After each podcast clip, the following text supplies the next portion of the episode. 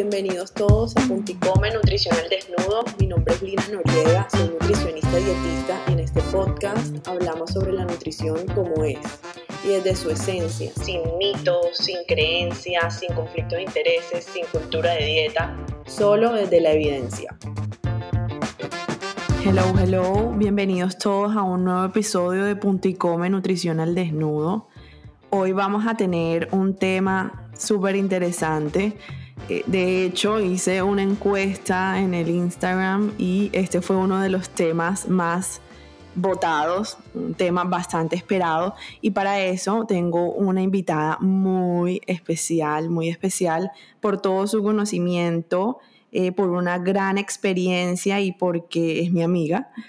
Ella se llama Diana de la Osa, es experta en nutrición y dietética, tutora en nutrición antiinflamatoria y balance hormonal tallerista y conferencista, creadora del programa de educación alimentaria Nutrivita. Hola Diani, ¿cómo estás? Bienvenida. Hola Linis, bueno, hola a todos.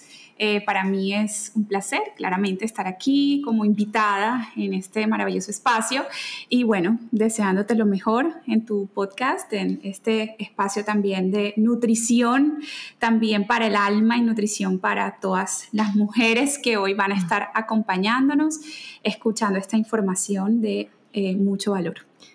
Súper, Diani, no, y gracias a ti también por, por estar en este espacio conmigo.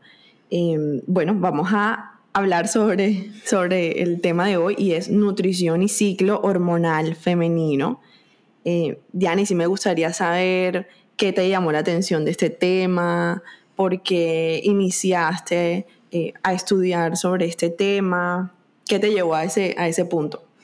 Bueno, realmente eh, yo creo que todo empieza incluso por un mismo proceso personal que realicé yo eh, de dejar las pastillas anticonceptivas, em, de encontrarme cada vez más como con mi esencia, creo que em, eso lo hemos hablado tú y yo en varias ocasiones, y eh, por supuesto uno de los motivantes fue ese, ¿no? Como de limpiar como todos esos canales de comunicación, eh, entender también un poco sobre cómo funciona eh, el cuerpo, digamos, cómo funcionan las hormonas eh, y qué relación también tiene eso incluso con el estado de ánimo, con los niveles de energía. Y eh, aprendí también que cuando estamos bajo, em, bajo el estímulo, cuando estamos también bajo las pastillas anticonceptivas o la carga hormonal, perdemos mucho de esa esencia y creo que lo vamos a ir también conversando. entonces, para mí fue un proceso más, más que físico, fue un proceso muy espiritual pero luego ya fui entendiendo em, los beneficios que también nos trae a nosotras como mujeres reconectar con nuestro ciclo hormonal femenino. Entonces, bueno, hoy vamos a hablar mucho también de eso. Eh, así que bueno, bienvenidos. no, yo también estoy súper a la expectativa de todo y, bueno, porque sé que vamos a aprender un montón todo, entre todos. Yo creo que lo, primero... Eh, importante, ¿no? Es entender cómo es nuestro ciclo hormonal femenino y, bueno, como tú lo estabas diciendo, por qué es tan importante conocerlo. Así es. Bueno, digamos que em, nosotras entendemos nuestro ciclo hormonal femenino como ese evento más que todo de la menstruación. Eh, y nos lo enseñaron a nosotras de pronto desde una perspectiva como, ok, listo, te viene la menstruación todos los meses, eh, bueno, hay que cuidarse para no quedar embarazado eh, y listo, ¿no? De todas maneras, eso fue como la, la información que nosotros recibimos en algún momento.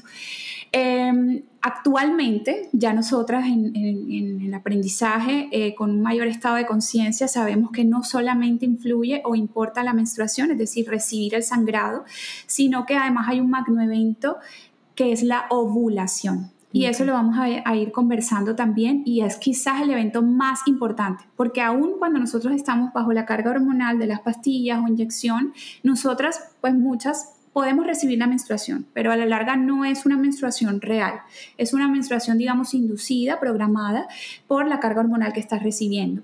pero no hay una ovulación. Entonces el magnoevento del cual vamos a hablar hoy no solamente es ese sangrado que nosotras aprendimos y que era de pronto algo como feo, algo que era incómodo, eh, que, que siempre uno estaba como pendiente que si se manchaba, si no se manchaba, que si la toalla, que si el tampón. Ahora tenemos muchísima más eh, información y herramientas para conocer nuestro ciclo eh, y bueno, y todo lo que trae aparte de recibir el sangrado todos los meses, ¿no? Y es precisamente donde lo vamos a enfocar hoy y es qué pasa durante todas esas fases eh, y lo que también posiblemente eh, nos estamos perdiendo cuando estamos recibiendo una carga hormonal, ¿no? Entonces, claramente, en algún momento de nuestra vida, la carga hormonal puede ser importante, es decir, para no pues para poder planificar, no quedar embarazadas y eso es válido, ¿no? Pero siempre también eh, cuando eh, hablo también con mis caminantes, con mis alumnas, les digo, bueno, lo importante es que tú tomes una decisión con la información a la mano, es decir, que tú también sepas esa letra menuda de lo que es recibir esa carga hormonal todos los meses, ¿no? Entonces, toda esa letra menuda es bastante extensa y casi nunca la conocemos, solamente pensamos en, ok, no voy a quedar embarazada y es válido, ¿ok? Es válido, ¿no? Por supuesto. Pero además también es importante saber qué hay detrás de, toda esa, eh, de toda esa carga hormonal. Ok, perfecto, súper. Sí, no, y, y, bueno, entonces cuéntanos un poco eh, en qué consiste ese ciclo, cuáles son las fases del ciclo. Eh, bueno, básicamente también, como les decía, no es solamente enfocarnos en recibir la menstruación, ¿no? Claramente, si no queremos quedar embarazadas y no tenemos ninguna carga hormonal, ese también es un magno evento recibir la menstruación todos los meses, ¿no?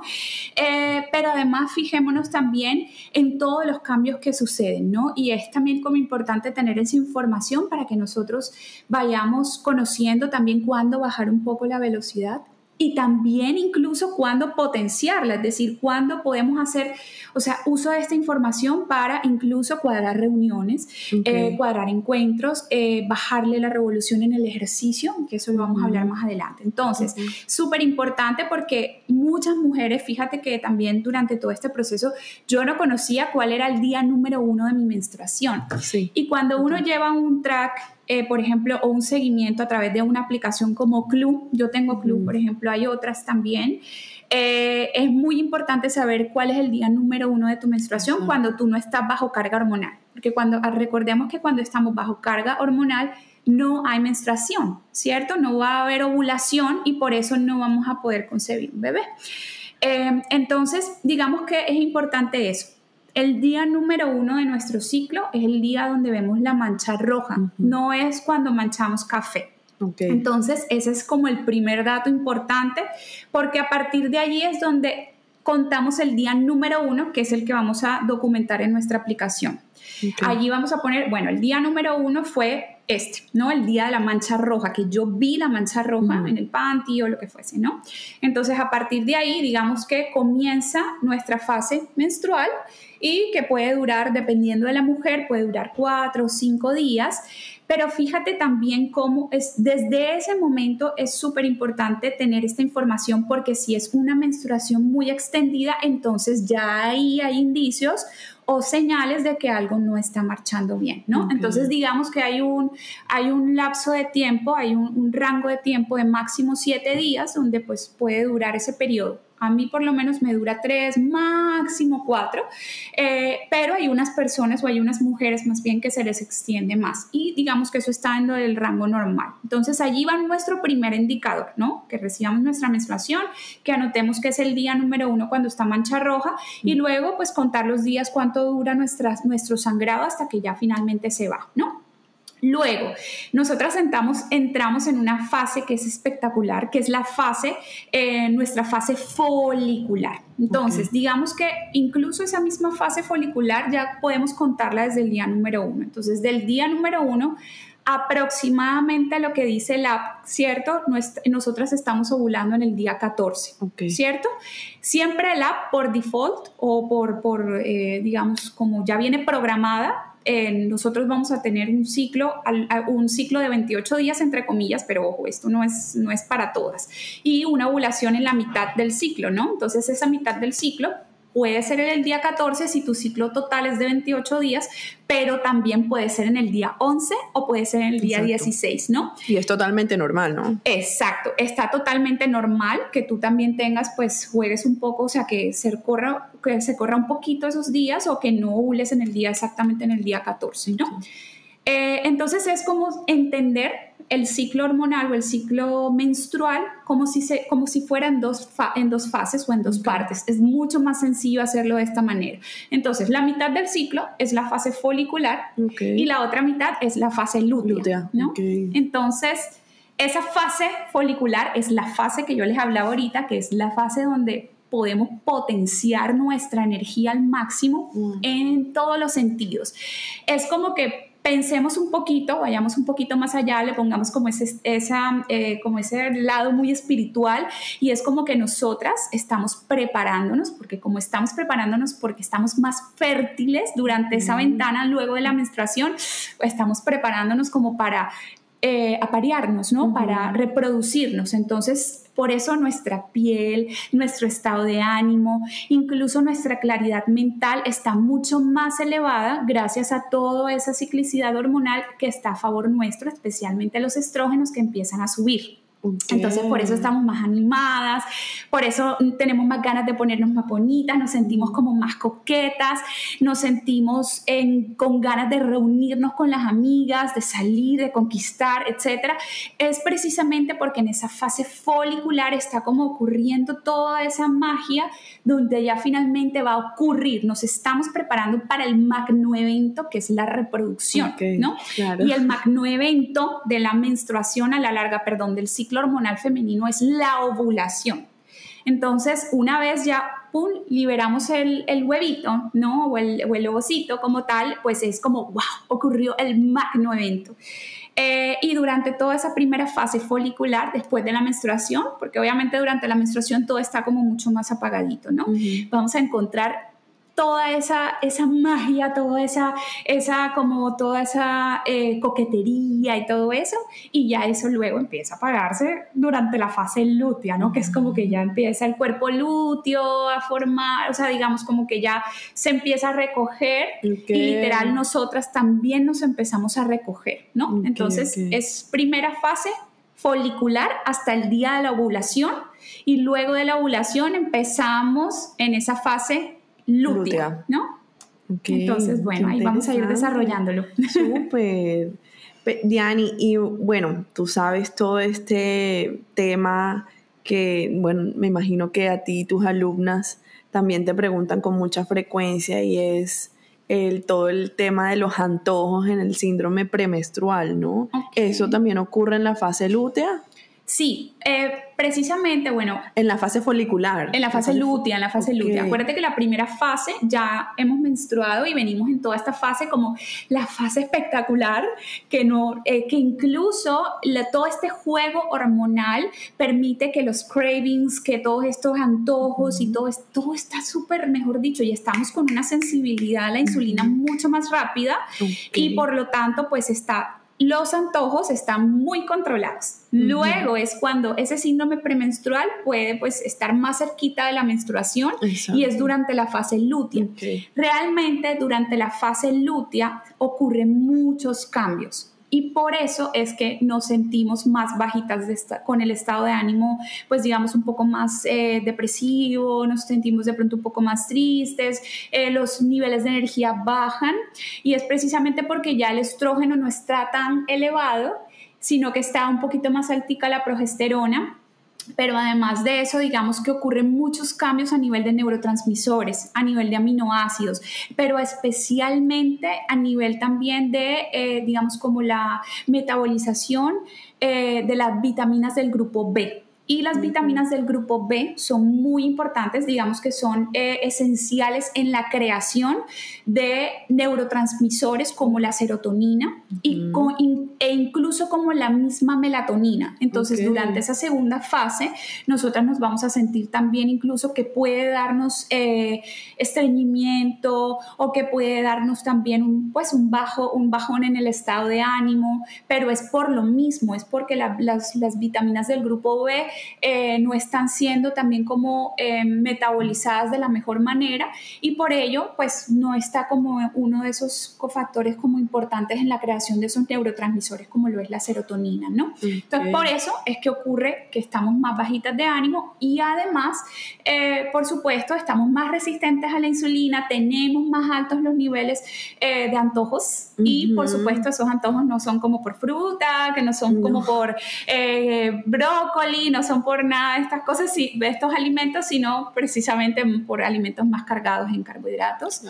Eh, de rápida absorción y además también en grasitas, ¿no? Ok, ya, claro, o sea que todo este tema de esos antojos por alimentos altos en azúcares y en grasas son debido porque necesitamos un poco más de energía, ¿no? De cierta manera, sí. De cierta manera y también por el tema de los neurotransmisores. Así Podría decirse que esa es la razón. Hay una afectación, como te decía, como que la base también está mucho eh, en que hay deficiencias de las vitaminas del grupo B y por eso no podemos crear como con, con, con la misma eficacia como creamos en la primera fase del ciclo las vitaminas, eh, perdón, los neurotransmisores del, de la felicidad o del bienestar, como son pues la, la, serotonina, y también puede tener impacto sobre la melatonina. Entonces, por eso es que de cierta manera también pasa que nos sentimos de esa forma. Así es, sí, no, y eso creo que también ocasiona ciertos cambios a nivel corporal, ¿no? Sí, por supuesto, retenemos más líquido durante esa segunda fase. Digamos que todo, lo, todo se magnifica, o sea, todas esas fluctuaciones hormonales, digamos que si además ya hay una fluctuación hormonal de base, Lini, eh, esos cambios se magnifican aún más con, durante esa fase lútea. Entonces, durante esa fase lútea literal es como esa fase un poquito más de sombra nuestra.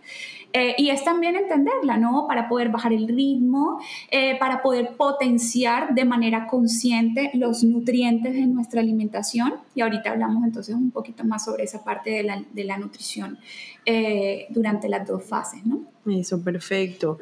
Diani, ¿y cómo sabemos, por ejemplo, si hay un desbalance hormonal?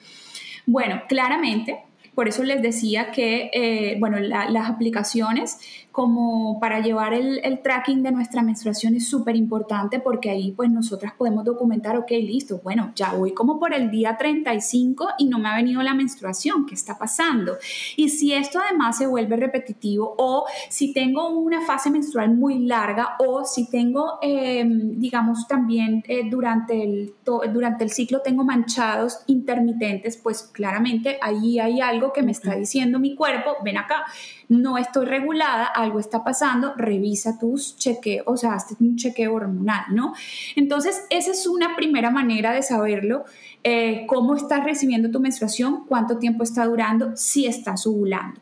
Entonces, cuando nosotros claramente no estamos bajo la carga hormonal, hay un método para acercarse mucho más a conocer el ciclo hormonal y es el método sintotérmico, que bien te puede servir incluso para, eh, para, para, concebir o para planificar, es decir, para que no quedes embarazada, ¿no? Eh, de hecho, pues es, eh, no solamente es como que hay el ritmo, sino que también es, hay un, ahí está este método que nosotros podemos también, es visual, pero también a través de la misma temperatura, tú te puedes tomar la temperatura todo el mes, es decir, todo tu ciclo hormonal, perdón, y cuando ya haya un ligero aumento, va a aumentar 0.3 grados, normalmente puede estar rondando, es muy ligero, pero si tú te tomas la temperatura todos los días, tú vas a saber. Y esto es una información supremamente importante, vas a saber cuándo ya has ovulado, porque va a haber un ligero aumento eh, luego, apenas tú has ovulado, porque ya está en, predominancia la progesterona, que hace que esté un poco más elevada la temperatura. Entonces, tanto para concebir es súper importante porque pues tú estás esperando ese, esos días especialmente para poder em, hacer la tarea o incluso pues para no quedar embarazada, ¿no? Entonces, ese método sintotérmico es la toma de la temperatura, pero además también está esta parte visual y es cómo está tu flujo cervical, ¿no? Entonces tú te vas acercando y tú vas diciendo, ok, listo, ya yo estoy más o menos en el día 13, 14, 15 de mi menstruación, perdón, de mi ciclo hormonal, pues ya yo puedo ver cuando me limpio que sale el flujo cervical o el moco cervical eh, como una clarita de huevo. Ese es el día realmente cuando ya está, creo que eso nos lo enseñaron como en el colegio, eh, cuando ya está muy transparente, es el día donde tú estás en tu, mejor dicho, en tu día más fértil. Ahí es donde está ocurriendo ese magno evento de la ovulación. Entonces, alrededor de esos días, digamos, tres días como para atrás y tres días como para adelante de la ovulación, estamos muy fértiles porque el flujo cervical es lo que permite que los espermatozoides entren y tengan vía libre, resbaladizos y vayan y fecunden eh, nuestro óvulo, ¿no? Eh, entonces, fíjense que cuando uno empieza como a verle toda esa parte, em, es muy bonito, realmente es un proceso muy bonito, ¿no? Em, entonces, no sé, ¿cómo, cómo, cómo, lo seguimos conectando ahí? Sí, no, súper, súper, ¿no? Y, y, por eso es que es tan importante también para nosotras entender nuestro ciclo, ¿no? Como tú dices, eh, en, el sentido de... sí, provecho también. total, y identificar de pronto cuando y entender, exacto, entender también el tema de estado de ánimo, entender cuándo cambia, por qué está cambiando nuestro cuerpo, entender el tema de los antojos, el tema de la alimentación y estar un poco más tranquilas, porque sé que muchas veces, y he tenido, he tenido en algún momento yo, en algún momento de mi vida yo y, y, algunas pacientes también, como cierta inconformidad por los cambios de su cuerpo, por esos antojos, por el estado de ánimo, que sienten como si estuvieran solas en el proceso eso como si solo me está pasando a mí. Em, estos cambios en mi cuerpo y estos antojos, eh, ¿qué me está pasando? Estoy cambiando mucho, pero siento que tranquiliza también mucho conocer tu ciclo menstrual, saber que es algo que nos pasa a todas, que todas, todas estamos juntas en esto y, que, y que es algo que podemos nosotras también como eh, fluir, ¿sí? Y ayudar a que a esas fluctuaciones. así es. Diani, entonces, no sé, hablemos un poquito sobre eso, cómo podemos ayudar a esas fluctuaciones hormonales con la alimentación y, según la fase en la que, en la que nos encontremos, qué nutrientes son importantes. Ok, bueno, pues eh, como lo decías, tú decías algo muy importante y es que como de cierta manera tener esa información es eso, es como conocernos más, eh, también como eh, abrazar nuestro ciclo, saber que no siempre además, y lo mismo pasa, todo el tiempo estamos ciclando, ¿no? Eh, y ¿no? y no siempre vamos a estar felices o no siempre vamos a estar en un estado triste o de rabia, ¿no? esa fluctuación hace parte incluso de la naturaleza del ser humano. pero entender esta información incluso nos hace también ser eh, responsable, vamos a decirlo así, también incluso de cómo hacemos uso de esa información, ¿no? Como lo decías tú, de pronto en esa segunda fase, de pronto no recargarnos tanto con trabajo, obligaciones, con reuniones, si no estamos como en esa disposición, sobre todo más pegado a cuando ya nos va a venir la menstruación, ¿no? Entonces, de cierta manera es entender cómo no forzar el cuerpo, que si está como con un poco de energía más baja, pues también ir eh, ir fluctuando también con eso, ¿no? Como ir aceptándolo porque eso hace parte de nuestra naturaleza como mujeres. Em, entonces, pues ya como teniendo en cuenta un poco el tema de la alimentación, tú sabes que ni tú ni yo idealizamos que eh, como que uno, ok, listo, entonces solamente durante esa última fase del ciclo tú vas a comer brócoli, vas a comer, o sea, sobre todo cuando los antojos están más elevados, sobre todo cuando el cuerpo está pidiendo, oye, dame cositas que me aumentan la serotonina y la dopamina, pues claramente es, o sea, una vez más, no queremos idealizar, ¿no? Y ese, eh, pienso que eso también nos une a ti y a mí el mensaje que nosotras queremos llevar. Y es, es solamente que tengamos la información de, ok, ¿qué está pasando? El cuerpo de manera natural está descompensado, pero no solamente lo vamos a compensar eh, dándole ciertos nutrientes, que eso lo hablamos ahora, sino también quizás durmiendo bien, descansando bien, etcétera, porque como les dije, todos estos eventos se magnifican mucho más durante esa segunda fase del ciclo. Es decir, que si yo además no duermo bien, que si yo además estoy buscando momentos que me estresan más, que si además estoy dándole fuerte, fuerte, fuerte, fuerte al ejercicio, estás estresando más al cuerpo. Entonces, pues de cierta manera es como tener estas herramientas para poder bajar un poquito la velocidad, ¿no? Dormir, descansar, etc. Es súper importante. Entonces, bueno, digamos que a nivel de nutrientes pensemos un poco en estas dos fases, como les decía, ¿no? Entonces, durante esa primera fase, pues básicamente es como, ok, necesitamos, pensemos en que si tú además quieres concebir, ¿no? En algún momento, o cualquiera de las que nos esté escuchando, eh, quiere este, tener un bebé, por lo tanto, su, digamos que su, necesitamos además que todo ese, ese evento donde se envía ese óvulo, ¿no? Desde que el folículo suelta el óvulo, es como, ok, necesito que esté en las mejores condiciones, ¿no? Entonces, cuando pensamos en que todo esto esté así como si estuviera brillantico ese óvulo y ese folículo así bien, bien bonito, ¿cómo lo, cómo lo podemos potenciar, ¿no? Principalmente es claramente teniendo una alimentación completa, ¿no? grupos de proteínas, grupos de carbohidratos, con frutas, verduras, todo lo que ya sabemos, almidones, cereales integrales, etcétera, y además grasas saludables, ¿no? Pero además de eso, de que sea suficiente y completa, tanto en la primera como en la segunda fase del ciclo, eso no se discute, eh, digamos que es potenciar, si está dentro de nuestro manejo, potenciar los antioxidantes en la alimentación. Porque como les decía, necesitamos, como mejor dicho, que, este folículo esté súper bien protegido, este óvulo esté súper bien protegido. Entonces, la manera de hacerlo es optimizando fuentes de vitamina E, por ejemplo. Eh, también hay fuentes antioxidantes, crucíferas bastante, aguacatico bastante, grasitas también.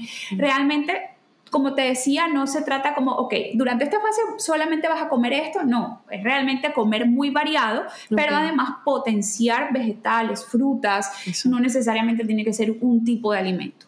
Entonces, pues básicamente es eso. Claro, sí, no, y, y, también, digamos, aclarar un poquito, Diani, dónde están los antioxidantes, que eh, las crucíferas. Eh, ok, que, como que, ¿qué es lo que...? Las grasitas, sí, como dar los tips ahí. Ok, bueno, las, las crucíferas básicamente eh, están en, lo, en el brócoli, en el coliflor, eh, está en, en, el repollo, en las coles de Bruselas, todo lo que son coles como tal, pues son grandes, grandes contribuyentes a procesos antioxidantes, ya sea para el ciclo hormonal femenino como para estar saludables todos, ¿no? Para la prevención. Eh, y adicional también durante esa segunda fase del ciclo, que es la fase folicular, también el cuerpo necesita bastante grasitas omega 3. Entonces, entramos también en una fase eh, que de por sí, como les decía, magnifica también el estado de ánimo más bajito, ¿no? Entonces necesitamos esos precursores como la vitamina, vitaminas del grupo B, incluso el mismo magnesio, el triptófano, eh, para poder crear la serotonina, ¿no? Con mayor eficacia. Entonces, digamos que eh, es tener una alimentación muy rica, muy variada, eh, pero dándole bastante énfasis a fuentes ricas en omega 3 también durante esa segunda fase del ciclo, durante la fase lútea. Eh, fuentes de omega 3, ¿dónde las encontramos? En pescados grasos, en, en, salmón, en el mismo atún, eh, en las sardinas, por ejemplo, que es esa fuente de DHA y EPA, y las fuentes de ALA, que son, por ejemplo, las semillas, de chía, semillas de linaza, eh, las nueces de cerebrito, eh, las que otras nueces, de, eh, bueno, en general las nueces. Semillas de chía y de linaza. Y, las semillitas como tal también son muy ricas en omega 3 de fuentes de origen vegetal. Listo, perfecto. Bueno, entonces, digamos que ahí lo más importante, como dice Diani, es más allá de, definir qué tienes que comer en una fase u otra, es. que veamos y que nos interesemos por tener una alimentación sana, eh, equilibrada, variada, rica en, antioxidantes, eh, frutas, verduras, alimentos de origen vegetal, eh, vitamina E, ¿no? Ah, también. Y omega 3. Así es. Perfecto. Y em, algo más eh, que, que, escuchamos mucho sobre el ciclo hormonal femenino es el tema del rendimiento físico, ¿no? Que, eh, por ejemplo, yo en algunos momentos, tú me dirás si es así, he sentido de que a mí que me gusta mucho correr y he, sentido que en ciertas fases tengo menos energía. Claro. Tengo más energía y en algún momento no entendía por qué, entonces yo me forzaba, me, forzaba mucho a mí misma porque no entendía mi ciclo hormonal femenino y, me llevaba también a un extremo de lo que tú dices, de hombre. O sea, también era un tema hormonal mío, no tenía, no, uno no tiene tampoco por qué forzarse demasiado, sino ser un poco más compasivo, ¿no? Así es, así es, tal cual. Todo lo que hablábamos ahorita eh, también, em, bueno, todo ese juego, toda esa sinfonía, toda esa ciclicidad, esa orquesta tan bonita que es también nuestro ciclo hormonal, eh, de cierta manera es eso, nos dice, ok, ¿cuándo podemos subir la entonación y cuándo debemos bajarla, ¿no? Y también aplica, ¿no? Y no es casualidad que nosotras también durante esa primera fase del ciclo, después de la menstruación, estamos con nuestros niveles de energía mucho más altos.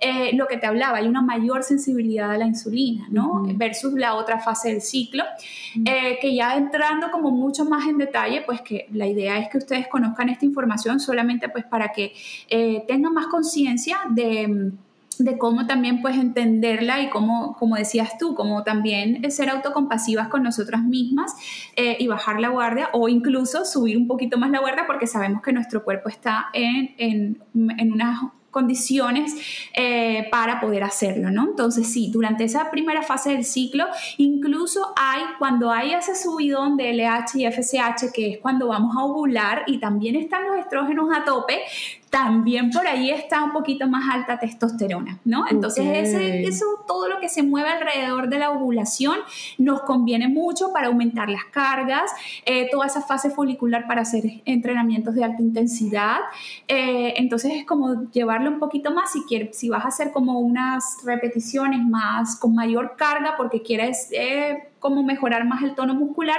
durante esa fase es lo ideal. no quiere decir que durante la otra fase no vas a trabajar pesas y que solamente te vas a ir a hacer yoga si no es lo que quieres, ¿no? Si tú sigues en tu rutina y sigues haciendo pesas, pues ahí te vas conectando. De pronto no hacer tantas repeticiones, seguir con la misma carga, no hacer tantas repeticiones, es decir, entender, moderar mucho la respiración y entender cómo se está comunicando tu cuerpo contigo, ¿no? Ok, súper, me encanta todo eso, lo tendré súper en cuenta. Bueno, y estoy segura que todos los que nos están escuchando también. Ya así como para retomar un poco, porque estoy súper interesada también en que hablemos en esto, así como para regresar a este tema, hablemos sobre algunos tips entonces para los antojos durante la fase premenstrual.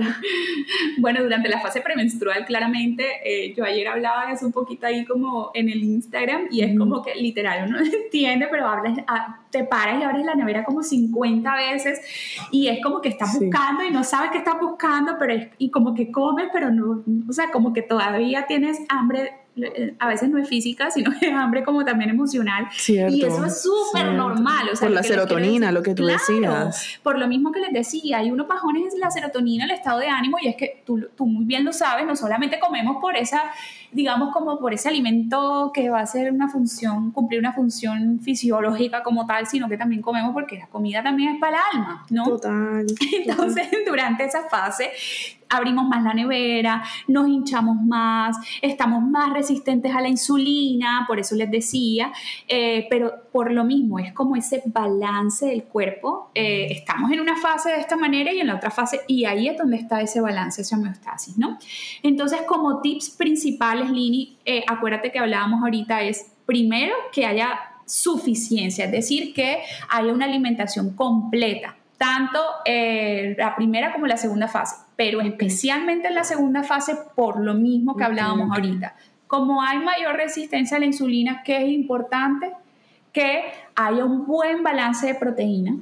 Porque la proteína, acuérdate que es como también ese, ese eje o ese frenito que si nosotras igual esos días estamos con más antojos de carbohidratos, eh, pues sí, nos demos, pues claramente nos comamos nuestros carbohidratos, pero la proteína es como, uy, espérate un momentico, oye, carbohidrato, oye, glucosa, no entres tan rápido, espérate un momentico, aquí tenemos esta fuente de, carbohidrato, eh, de, proteína que va a permitir que tú estés saciada de pronto más tiempo y abras la nevera no, no 10, sino 8 veces, ¿no? Entonces, de cierta manera, acompañar esas fuentes de carbohidratos que, nos, que, que queremos darnos el permiso de comer, etcétera, eh, comámonosla, pero entonces intentemos que si nos vamos a comer ese pancito delicioso, pues entonces listo, acompañémoslo con unos huevitos o con un batido proteico o con una, no sé, le demos entonces mantequilla de almendras o mantequilla de maní esa tostada de pan que me quiero comer, ¿no?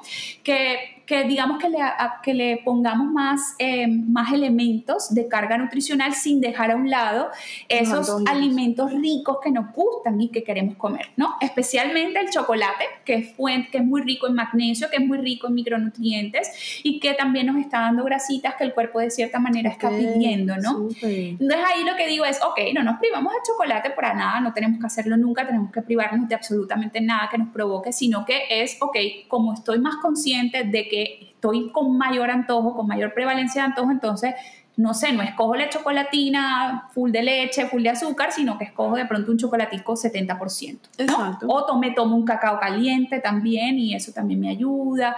Entonces, de cierta manera es elegir de pronto, sí, esos alimentos más cargados eh, en azúcar, en carbohidratos, etcétera, pero entonces siendo estratégicos para que eh, poder prolongar un poquito más la saciedad, bueno, ojalá que ese pancito sea integral, pero si no es integral, es full, eh, de pronto full azucarado, pues entonces me lo acompaño con una fuente proteica y además le puedo poner unos vegetales a sus huevos y así potencio mucho también la calidad nutricional y no me estoy privando de comerme ese antojito que me dio del croissant, de lo que fuese, ¿no? Que me haya provocado durante esa fase. Total, total. Es como ayudarse, ayudarse uno un poquito también como a sobrellevar mejor eh, los antojos de esa fase. Tal cual, tal cual, así es tener como esas cositas más cargadas en proteínas, ¿sabes? Esa es una estrategia muy importante.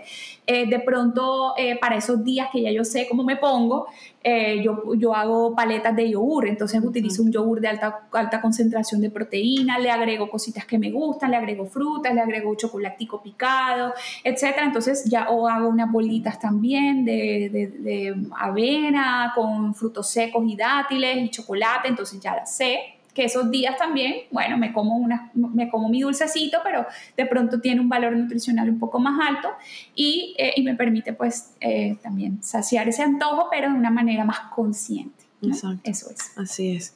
Me parece perfecto.